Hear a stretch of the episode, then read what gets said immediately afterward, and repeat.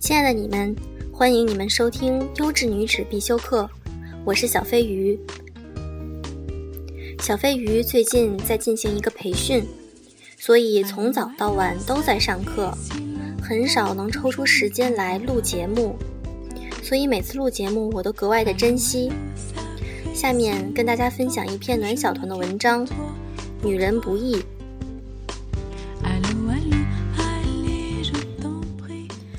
很多人说女人事儿很多，大事儿能哭一场，小事儿也能闹一通。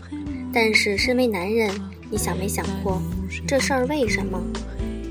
微博私信里，我常常能收到女人的问题：她爱不爱我？她是不是不爱我？她是不是不光爱我一个？她说过她爱我，怎么现在就不爱我？对于他们的感情，我更像是个完全的局外人。这些问题，他们为什么要来问我？他们怎么不直接指着自己家男人的鼻子来问？他们为什么不能抱着自己爹妈的大腿大哭一场，寻求问题的答案？他们为什么不能在外面宿醉的时候，直接对着自己的闺蜜问个不休？成家之后的女人，工作家庭必须兼顾，男人有理由只为事业奔波，不顾及柴米油盐。女人若是如此，那便是四体不勤、五谷不分的象征。白天上班累个半死，回来张罗晚饭，奔波于菜市场；晚上男人归来吃饱喝足，倒在沙发上看电视，片刻鼾声四起，自己在厨房洗好最后一只碗，刚想歇下的时候，孩子的哭声骤起，男人好像听不见似的，完全不闻不问。翌日早上问起男人，男人一脸茫然：“是吗？孩子昨晚又哭了，没听见啊？哎呀，睡得太死了。”女人能说什么？女人什么都不能说。从大学开始谈第一次名正言顺的恋爱开始，女人就学会对着父母把爱情这事儿报喜不报忧。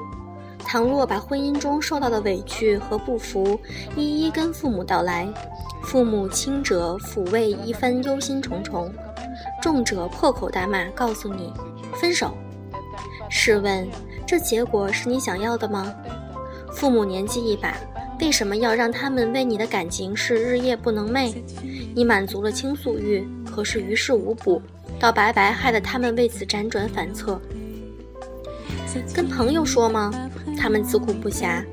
即便是患难之交，也只能当你是怨妇碎碎念，暂时充当你的垃圾桶。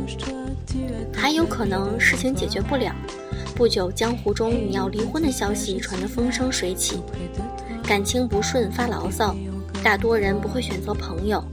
是的，朋友适合同甘共苦，不适合共患难。于是，在无数次一个人为家庭的奋斗中，女人开始崩溃。她们从家里的娇贵女变成了战无不胜的女超人，她们的心开始变得坚韧，这种坚韧渐渐成了冷漠。她们决定跟丈夫谈谈。她给男人发了一条信息：“我买了酒，晚上回家一起聊聊吧。我们好久没好好聊天了。”男人回答。好，晚上说。四菜一汤备好的时候，男人又来了信息：今天晚上有临时会议，估计得十二点之后才到家，有事儿改天说。女人还能做什么？最想说话的一刹那过去了，就是过去了。所以看到很多女人跟男人说我要跟你离婚的时候，男人一脸错愕：离婚？为什么离婚？我哪一点做错了？我努力工作，薪水交加，从未背叛，为什么要跟我离婚？可是，我的男子汉，你知道女人的背负吗？于是，女人出轨。当陌生男人刺入自己身体的时候，女人感觉到更多的不是快慰，而是暂时的放松。这会儿让他觉得自己没有那么委屈。这对于女人来说，比性高潮要快乐得多。而男人呢？男人在知道女人出轨的时候，只会说：“不甘寂寞的贱人，滚！你能怪谁呢？男人生性如此，不喜欢复杂，不喜欢面面俱到。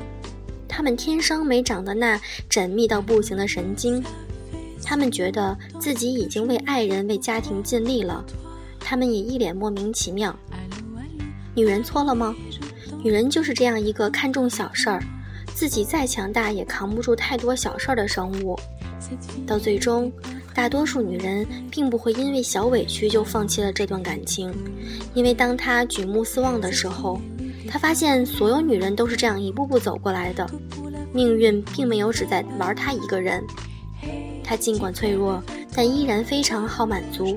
你抱着他的时候，他心就已经完全融化，就这么简单。